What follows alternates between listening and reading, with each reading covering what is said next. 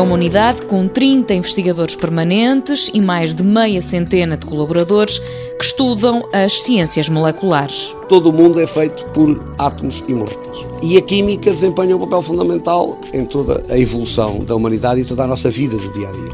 Bom, e as moléculas, essencialmente são compostas por átomos, formam-se, reagem umas com as outras, têm forças entre elas que as levam a ter vários comportamentos. E quando pegamos as moléculas que têm as dimensões muito pequenas, muito abaixo da escala nano, que agora toda a gente fala, quando pegamos nelas, elas uh, formam agregados. Agregados que dão origem a estados, como revela Carlos Castro, coordenador do Centro de Ciências Moleculares e Materiais da Faculdade de Ciências da Universidade de Lisboa. Estados sólidos, aquilo que nós chamamos as coisas que são sólidas, são duras, não se deformam, não se mexem, se nos caírem em cima da cabeça dói, não é?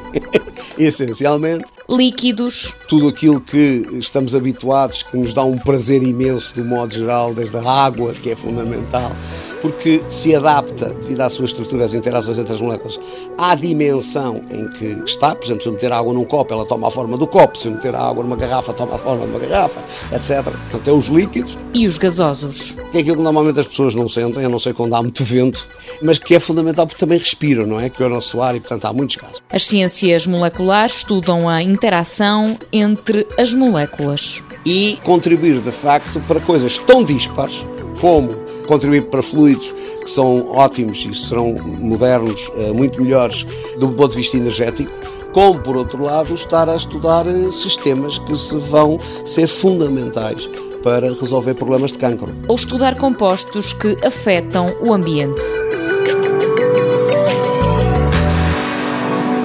Mundo Novo, um programa do Concurso Nacional de Inovação BSTSF.